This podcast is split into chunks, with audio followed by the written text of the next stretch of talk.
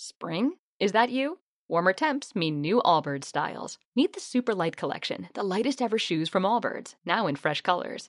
They've designed must have travel styles for when you need to jet. The lighter than air feel and barely there fit makes these shoes some of the most packable styles ever. That means more comfort and less baggage.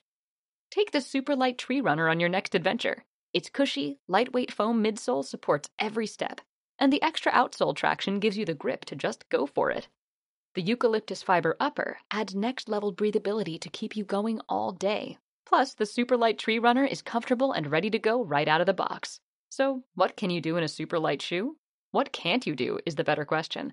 And because they're super packable, the real question is where are you taking them?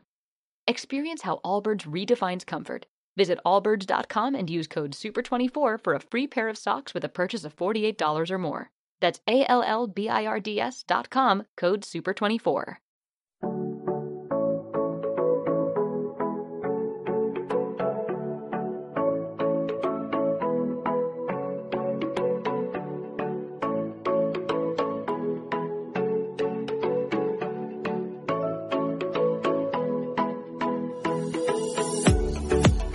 Anécdotas financieras, una visión personal de cómo repercute la economía en nuestro bolsillo. Bienvenidos a Anécdotas Financieras, un espacio donde hablamos de finanzas personales de manera simple y clara. Como siempre, contamos con la compañía de Karina Martínez.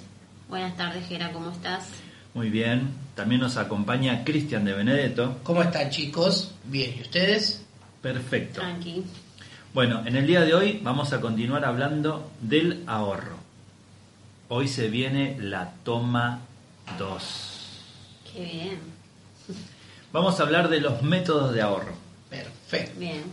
Básicamente existen tres métodos. A ver. El método clásico, que es la diferencia entre el ingreso y los gastos. Bien.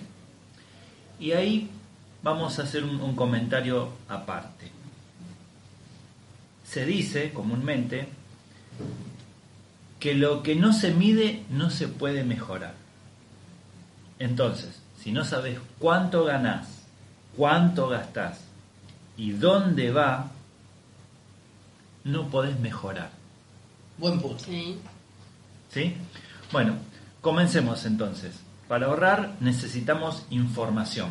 Como vimos en los episodios anteriores, esa información la obtenemos a través del registro.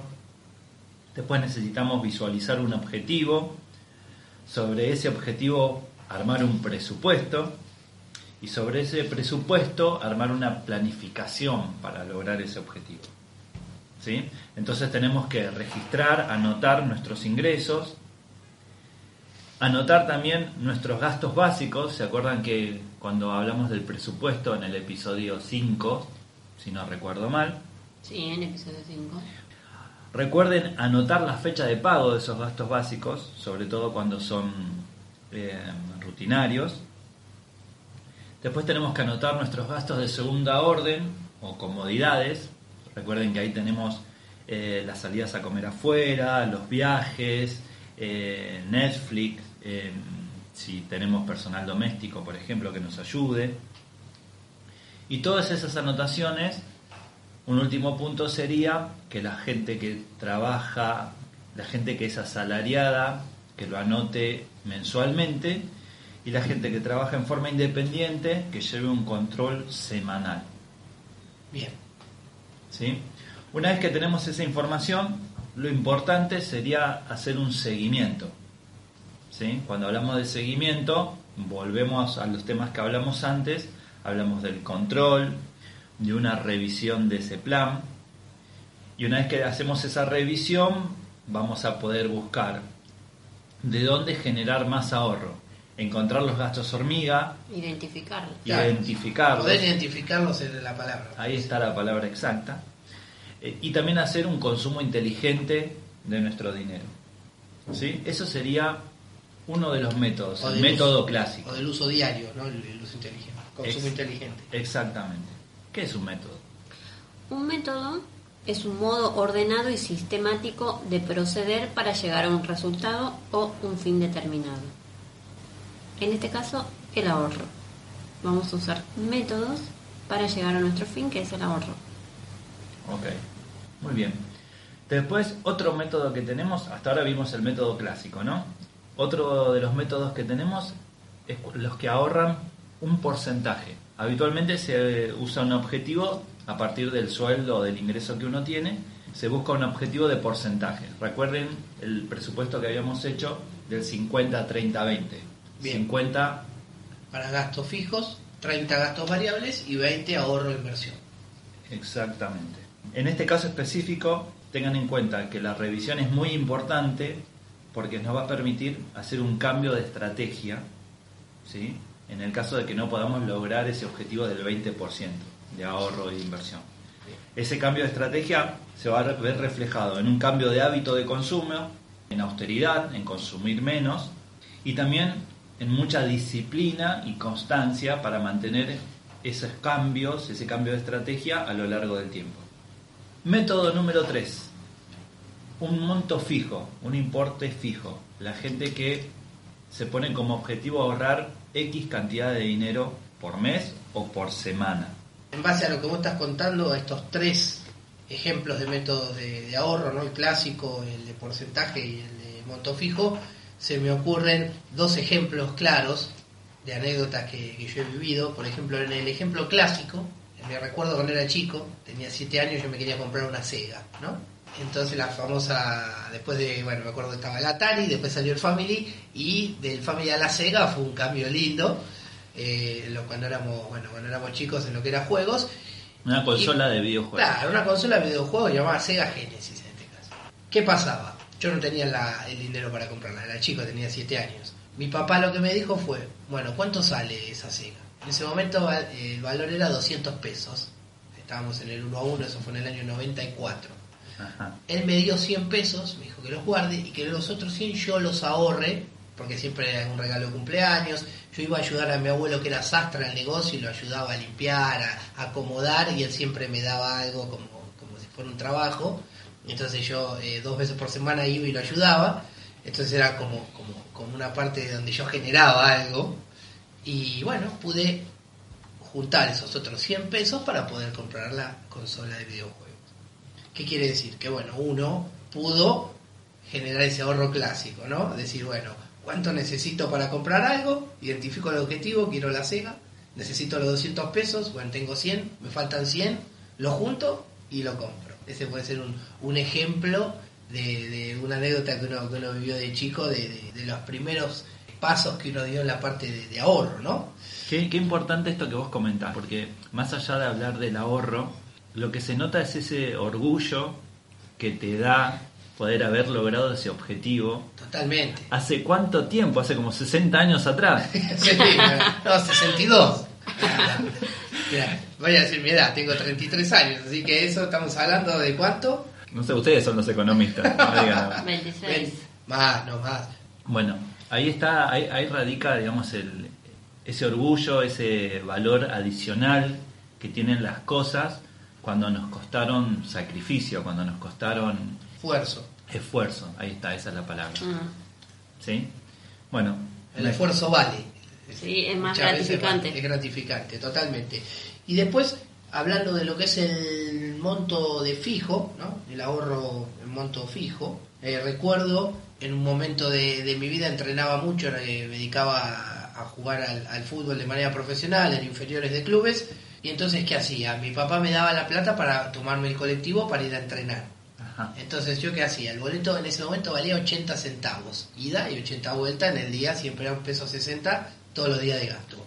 Yo, como iba al colegio, me sacaba los boletos estudiantiles en la, en la terminal de, en ese momento, era el- el- estamos en Argentina, el colectivo era la línea 47, entonces yo iba a la terminal, compraba los boletos estudiantiles que salían a la mitad de precio, 40 centavos por boleto, entonces todos los días yo me ahorraba esos 80 centavos eh, por, por los dos boletos de ida y vuelta y este, ese era mi método de ahorro, alrededor de eso era cuando tenía ya 12 años, eh, uno de los primeros métodos que tuve de ahorro con, Un método súper eh, efectivo, porque Claro. te ahorrabas el 50%. ahorraba el 50, o sea, eh, hacía eficiente ese, ese, ese capital que tenía. Y al 50% era, era algo bárbaro. Genial, genial. Ahora les pregunto una cosa. ¿No les pasa a ustedes que cuando están en una entrevista con un cliente les preguntan cuánto dinero tengo que ahorrar? Sí, es una veces. pregunta muy común. Es frecuente, ¿verdad? ¿Y qué responden?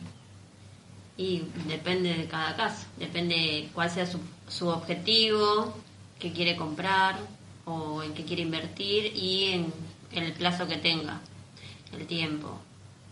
Cuando están en esa situación ven que lo que pueden ahorrar es poco para el objetivo que quieren y el tiempo en el que quieren lograrlo. Entonces la mayoría se da cuenta en ese momento de que tienen que generar mucho más ingreso.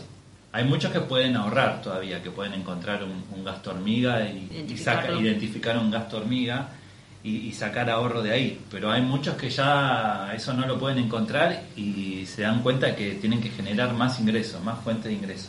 Sí, Después la otra pregunta que siempre me hacen es ¿por cuánto tiempo tengo que ahorrar?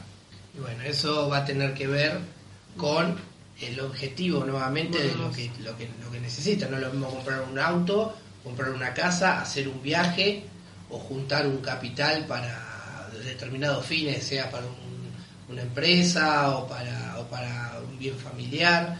Yo necesito determinar qué tiempo voy a desarrollar ese ahorro para lograr el objetivo. Si yo quiero comprar una casa en un año, salvo que tenga mucho ingreso, va a ser muy difícil. Claro. ¿no?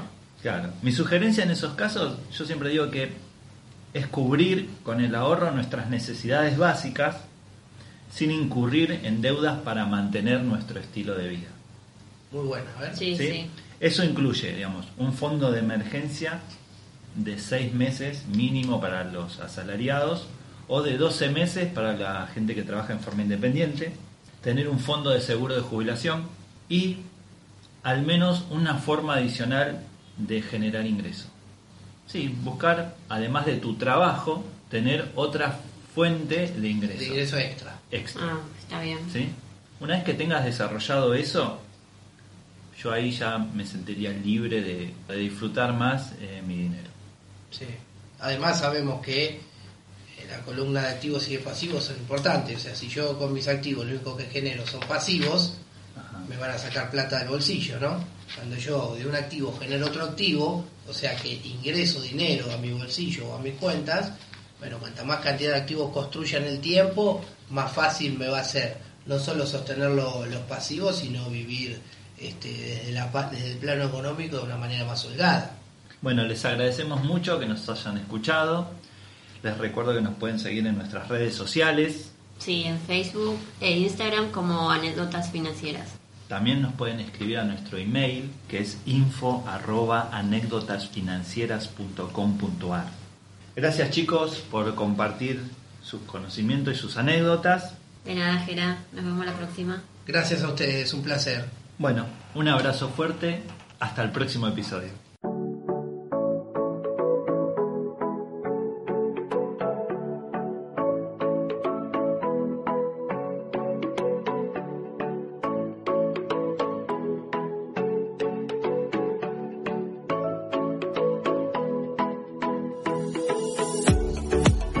Anécdotas financieras, una visión personal de cómo repercute la economía en nuestro bolsillo.